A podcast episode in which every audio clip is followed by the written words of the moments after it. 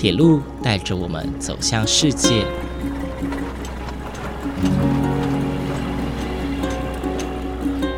现在，欢迎和我一起来到鬼世界，由正声广播公司台中台制作，胡浩辰主持。欢迎收听，欢迎来到鬼世界。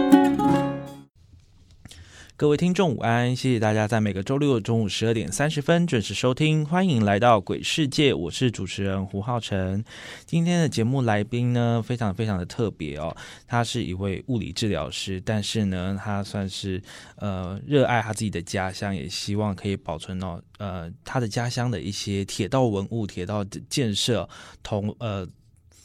投入了呃台中在地的文化资产保存，而他在各位听众午安，谢谢大家在每个周六中午十二点三十分准时收听，欢迎来到鬼世界，我是主持人胡浩辰。今天的节目来宾呢，非常非常的特别哦，他是一位物理治疗师，但是呢，他算是呃热爱他自己的家乡，也希望可以保存到呃他的家乡的一些铁道文物、铁道的建设，投入了呃台中在地的文化。资产保存，而他在二零一四年的时候呢，也创立了台中文史复兴组合，极力的保留台中旧铁路的呃一些建设啊，或者是一些呃文物等等。那我们今天就非常高兴能够邀请到这位来宾，让我们欢迎台中文史复兴组合的创办人格鲁克先生。各位听众，大家好，我是格鲁克，非常欢迎格鲁克先生来到节目当中跟大家分享。哎，呃，想要首先先想要请问一下格鲁克先生，您呃本身是台中人，对？那您创办了这个台中文史复兴组合，呃，其实当时创办的一个背景啊，是想要保留台中的旧有铁道。其实我觉得整个出发点其实比较像是一个，这是一个我。从小生活的一个场域，那我念的是大同国小。其实我每天的路线就是我会经过这个铁路，经过绿川，经过铁桥，那看到包含说这个河川边的吊脚楼这样的一个景象。所以其实对我来说，我是在追寻台中的一个一个历程和经过，和我是了解台中的一个过程。是是是，那么你当初提提出了一个叫绿空铁道轴线计划，其实这个算是二零二零年年末一个非常重要，对台中中来说非常重要的一个大事件哦。因为在铁路高架化后，其实旧铁道面临了被拆除的一个命运，但是呢，呃，你们的单位是极力的去保留，极力的去争取它留下来的呃这个机会。那么绿绿空铁道之所以会诞生，可以说是因为台中地区的铁路高架化。嗯，铁路高架化的范围是从丰原到大庆这段高架铁路哦。那正式使用开始之后，旧铁道就已经没有作用了，便走入历史。但是其实经过改造修筑过后，也成了现在的绿空铁道，算是一条蛮漂亮的步道。想请问一下格鲁克，当时怎么会有绿空铁道轴线计划的出现？还有能不能解释一下绿空？这个名字的意义是什么？其实绿空铁道这个部分呢，其实大家应该每天很常会在台中路这里经过。如果我们要通往前后车站的话，其实都会经过这条道路。那很熟悉的是，这座铁桥，其实我们会看到火车经过这样的景象，甚至听到说“空空空空”这样的一个声音。那其实这座铁桥是有一个名字，它叫做灰恰楼康。那原本最初的一个原点就是。一旦如果铁路高架化后，是不是这座铁桥就要拆除？那也就是一个地名的消失。那我觉得在当代这件事情竟然会发生，是一个蛮不可思议的事情。一个地名就要因为随着铁路高架化消失，那所以我想要保留一些可能性，所以其实是从这样子一个一个想象开始的。那大家可能会经过这个地方太熟悉了，可能忘记一件事情：我们从台中路一路到台中车站，这个地形是被垫高的。也因为地形被垫高的特性，有了这个卵石的主体之后呢，我们从台中车站这样一走到南端，它就是高于路面的一个一个廊道。所以绿空铁道的意义是，这个铁道与绿川的一个十字交汇，同时是一个绿意盎然的公园。那空的部分的话，就是灰桥楼康，还有我们走在上面的一个空中花园这样的一个意义。所以也希望说，我们走在这个廊道，就可以看见台中的过去、现在和未来。那它不只是一个时间的连接，它包含了记忆，包含我们对这里的情感。所以当这个廊道留下来之后，其实大家开始会讲说，诶，它跟这个铁桥的关系，它跟这个城市的生活。那其实这是留下来最重要的意义。是因为其实如果有去过绿空铁道的民众啊的听众朋友们，呃，大家如果有经过哦台中路跟建国路的这个交叉口的这个灰桥楼康的时候，其实你会发现其实非常非常的特别。以前火车在走的地方，现在竟然连人都可以走上去哦，这是一个算是蛮特别的一个体验哦。那呃，刚刚呃格鲁克有提到说，其实绿空它其实是有关于绿川，还有呃灰卡裸康，呃，经过这整体的设计。之后呢，其实把它打造成一个空中的廊道，这就是绿空铁道轴线的一个计划。那么，其实绿空铁道轴线计划其实总长是一点六公里啊，其实这算是一个说长不长，说短也不短的一个距呃的长度哦。那它其实大家都知道是以台中车站为中心，分为南北两段。那目前南段呢也已经完工了，并且开放给市民使用，而北段也现在还在规划施工当中。那能不能请格鲁克先生介绍一下南北段，呃，分别有什么样的特色呢？其实最重要的当然是未来的台中车站，它会会是一个所谓的城市玄关的一个概念，所以我们等于是说，车站它是做一个资讯旅游服务的一个概念，未来会从这里引导。那南端连接的是。一往南之后是走了这个台中路这个方向，所以右侧如果我们以走在廊道上面，右侧的话就会是所谓的中区和西区，左边的话就是东区和南区，刚好这座铁桥是一个一个交叉点。那连接的地方包含说，我以前的母校大同国小，它是市中心里面保存很完整的一座学校。哎，不过特别讲，其实它不是最老哦，最老是中校国小哦。对，大家会常常误会。那左手边的话，你可以看到的是台中酒厂。那台中酒厂，其实我相信蛮多台中人。以前如果要从台中车站走到酒厂，会觉得 好像有一点远，会觉得嗯没有诱因。对。可是有了这个廊道之后，你会不知不觉的一路走就走到国光路了，是。甚至走到未来可能会修缮好的这个刑务所的地方。现在的话是有一个演武场的那个地方，对。那未来那边会有一群的一个宿舍区修缮好，其实会是未来的一个一个还蛮好观光的地方。是那。像刚刚我们提到的是有关于南端的部分，那北端呢？我们如果要之后如果北端的呃廊道也修筑完成，那也开放了，那我们可以透过北端呢去到哪些地方，或者是我们可以参观哪一些的建筑啊或文物等等。那北端的话，我们一样，我们想象走在这廊道上面，右手边的话是东区，左手边的话是中区，但还有一部分其实也是东区的地方。那右手边是所谓的我们会称叫鳌亚。后火车站的地方，或叫做南大中。南台中，那其实南台中有很多的士绅脉络的一个纹理在那里，那它也是一个很重要的商圈，甚至很多补习的同学都会在那个地方。对对对，对，所以其实连接的是过去这样一个区域。那中区当然没有话说，那就是以前最热闹的商店街。那现在虽然是有一些空屋或是没没落的地方，但是未来就会是很重要的一个一个潜力的地方。那再往北的地方呢，右手边以前我们可以在复兴路桥上面看到大大的烟囱。但我在小时候一下子就没有这个印象，因为烟囱就拆掉了。那个地方是糖厂，是非常重要的一个地方。那现在是变成一个森林，呃，一个生态湖泊的一个地方。那左手边的话，未来就是干城的一个区域，那也是一个新兴开发的区域。所以，其实当时的廊道的构想是我们如何把既有的东西能够被放进来，而新兴的地方也能够被放进来。因为当新旧都在这个廊道上的时候，才有机会让这样的一个提案成功。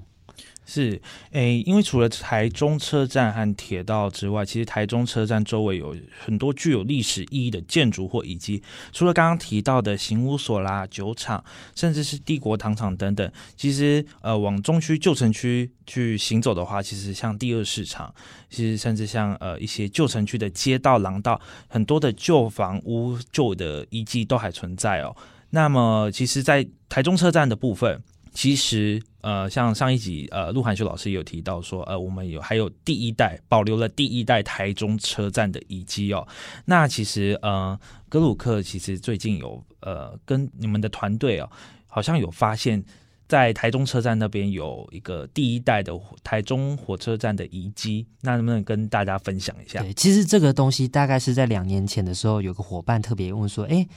就是他拿了一张诶两张老照片，这个老照片如果说大家有去特别网络上查说，诶台中车站可能一九零五年的时候的那个老照片，会有两个角度，其中有个角度的建筑物一比对，你会发现说，哎这个好像不是车站，可是这个角度的。建筑物是一个很熟悉的画面，因为我以前其实常常在台中车站的那个无障碍天桥上面拍照，在还没有通车以前，是是是，所以就觉得哎，这个建筑物很熟悉，好像就在旁边，也就是我们常常在等车的第一月台，以前那个 Seven 的旁边，或者是说我们会说那个铁路警察局的旁边，铁路餐厅的后方，那个地方就是第一代车站的事务室。也就是以前的站长室办公室的地方哦，所以那个东西是属于第一代台中车站就存在的一个对建物，对，它是明治年间的。也就是说，我们可以想象，在一九零五年设站以后，这个建筑物大概是在一九零八年期间前后出现了这栋建筑物。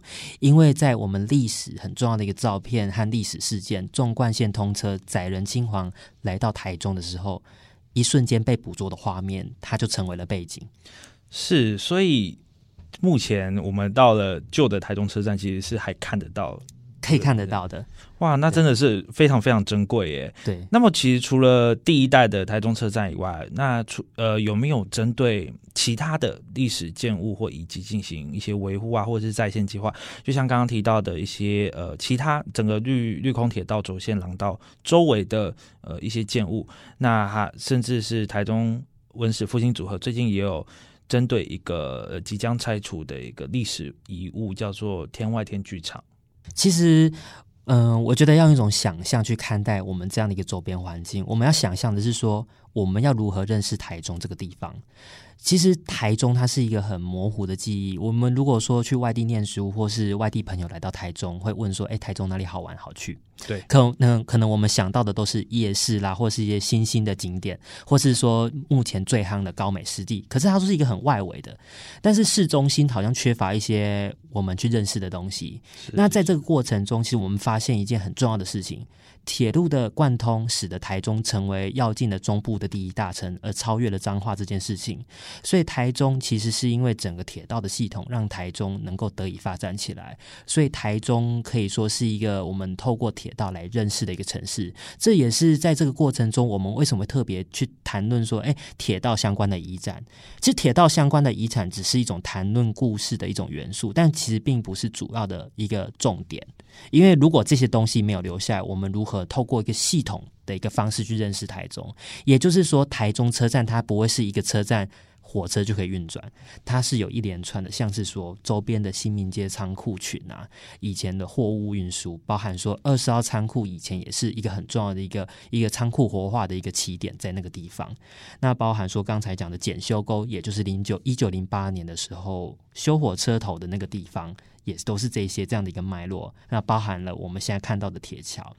那另外，我们从这个台中的一个发展，从车站慢慢扩张出去，哎，士绅聚集在这个地方，而有一位这个吴鸾奇的孩子，吴鸾奇就是新建省城的总理，他的儿子。吴子瑜新建的一座剧场，那他希望能够繁荣整个后车站的一个想象。那这件事情也是有点像是说，跟当时的日本政府做了一个前后的一个一个比较。因为前车站是政府投入资源的一个镇上中心，可是后车站是后期所发展的地方。所以其实这都是我们认识的台中的一种方式。但是认识这些空间有个很重要的元素，就是如果我们没有空间。我们很难感受这些东西。我们拿再多的图片、再多的文字，它终究只是我眼睛看过去，而无法感受这个空间。是，大家都说台中是一个因为铁道而生的城市哦。其实这句话讲的蛮好的，因为呃，不论是旧城区哦，甚至是后车站，甚至呃，我们看远一点到海线地区哦，其实很多很多的产业是因为铁道而生的。所以其实铁道它不只是一个运输工具哦。其实它在某种程度上，它也是带动某个地区、某个城市呃蓬勃发展的一项非常重要的因素。那其实像刚刚有提到的，像台中的帝国糖厂，其实台中以前是蛮多糖业铁道的，只是因为都市发展的关系，其实现在很少了，几乎看不到了。那我们只留下帝国糖厂的部分，那也转型成生态园区。其实周边还有部分的一些遗迹是还看对，是就就已经非常少了，所以其实这一点也是蛮可惜的。那其实未来想要请问一下，呃，台中文史复兴组合除了绿空铁道，因为这个计划是你们算是一开始提出来的，对，你们除了刚刚提到的呃天化天剧场以外，还有没有针对台湾呃台中的哪一些地区进行文化保存呢？其实。我觉得应该是说，这个东西我们虽然是在谈论文史的保存，不过文史终究是一个一个阶段性的目标，而我们如何能够对于我们自己的生活有更多的不同的关注，也就是说，我们我们家旁边的一条河川，还是旁边的一个公园绿地，还是各种的一个空间，它其实都有机会成为每个地方开始发展起来，以及我们赋予它想象的一个一个元素。所以，其实绿空铁道。要讲的一个故事是说，一座铁桥虽然它原本不起眼，它要被拆除，可是它一旦经过这样的一个活化，成为一个公园之后，其实它有机会重新带动这样一个旧市区的一个发展。那其实，在台湾的各个地方，我们都应该用这样的方式去想象。也就是说，我们如果对于生活有更多的不同的期待与想象，而跟以前过往不同，由上而下的方式，而是我们如何能够从由下由诶过去是由上而下，我们从由下而上的方式的话，或许能够改变更多的东西。所以其实也是希望透过说这样子一个一个想象，能够带动未来台湾能够走向不一样的风貌。是，就像刚刚格鲁克说的哦，其实呃很多的东西其实就是。跟我们的生活有相关，跟我们的环境有相关，它就有存在的必要性哦。其实很多东西都是看我们怎么样子去共荣共存啦。那就像铁路，它其实可大可以被拆掉，让交通更顺畅，让呃整个路路空更架高。但是呃，我们选择留下来，呃，保留它的故事，保留它的重要性。那也是让台中这个城市呢，呃，既可以创新哦，但是又可以保有保有旧时的回忆哦，其实这还蛮重要的。那么最后呢，想要请问一下格鲁克哦，因为台中文史复兴组合，呃，你们有有一个算是理念吧？那跟各位听众朋友们分享一下，呃，是这样说的：是台中义后里丁是时常被遗忘的角落。嗯，期盼唤起大家关心在土地的历史记忆，找回属于台中的故事。其实我看完这一句话的。呃的感想就是，呃，是一个不忘本，是一个赋予老物新生命的一个团体。那么你们致力于在很多的文物的保存、很多的遗遗产的保存上，非常非常的努力啊。然后也致力于在这些东西的维护上。其实我觉得这个东西应该是要把它变成是一个一个生活的一部分。如果把它当成一个工作，或者把它当成是一个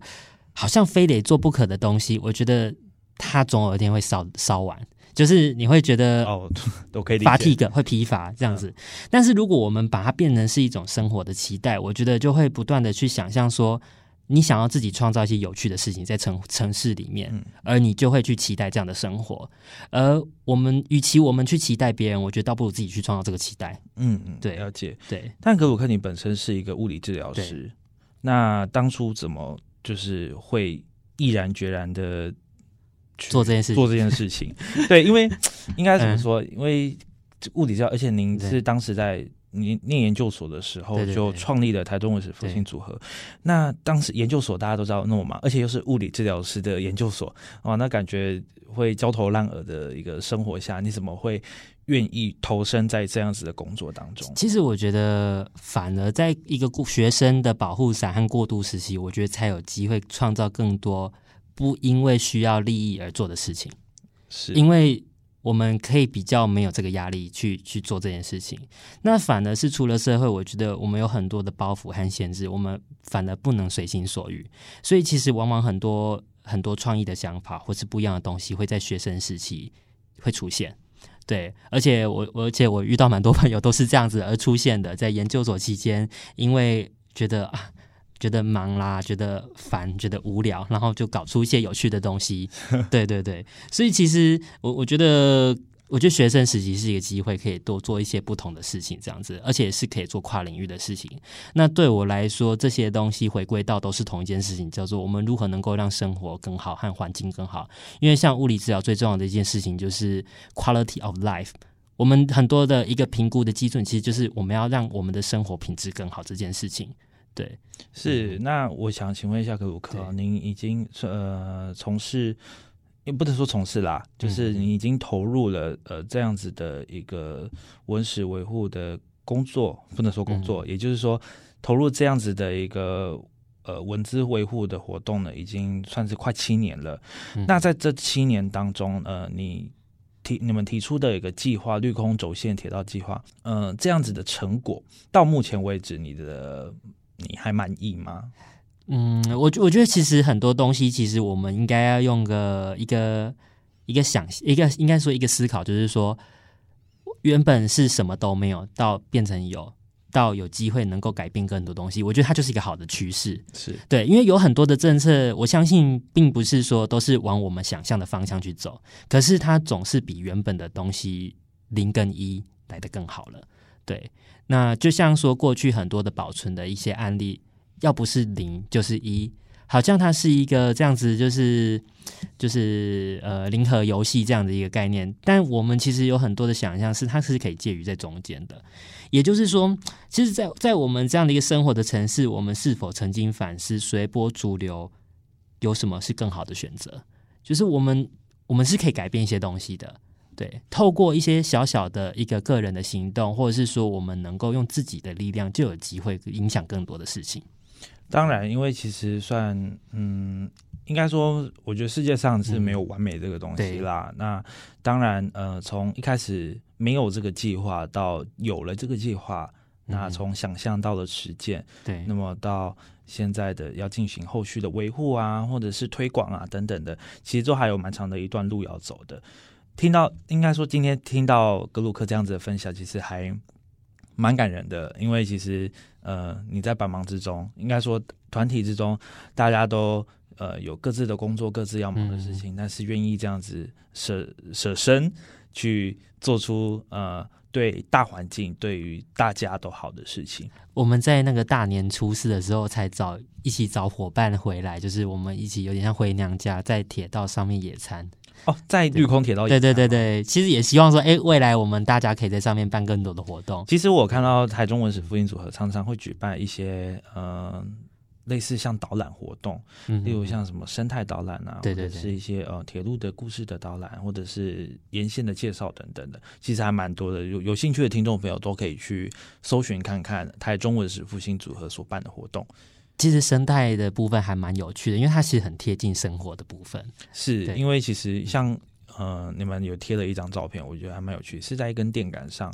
然后有一个类似，那个是树，那个是树，哦，是树吗？对对对对对，哦，那是树，那就是上面有个类似化石的东西。哎，它其实是一个刮痕呐，就是那个是独角仙去吃的时候的那个痕迹，因为它为了刮树皮，对。那不过那个东西是因为它原本树是在它的那个原生地搬来这里，所以不是说城市里面有这个东西。OK，但它就会留下一些线索，我们可以去讲说，哎，这个东西的故事，因为不然大家会以为那个就只是一个痕迹而已。还蛮有趣的，所以是有兴趣的听众朋友们，不妨到台中绿空铁道轴线去走一走，那欣赏一下风景，然后去走走啊。过年期间嘛，也算是走春的一部分，好不好？对，那么今天非常谢谢格鲁克来到我们节目当中，跟大家分享有关于绿空铁道的故事。好，谢谢各位听众朋友，就是欢迎重新认识台中这个地方。对，那身为台中人呢，那台中市多多少少都要知道了。那关于台中旧城区旧铁道的故事，呃，欢迎大家继续一起探索，好不好？那么今天我们的节目就到这边结束喽，感谢您今天的收听，我们下次再见，拜拜，拜拜。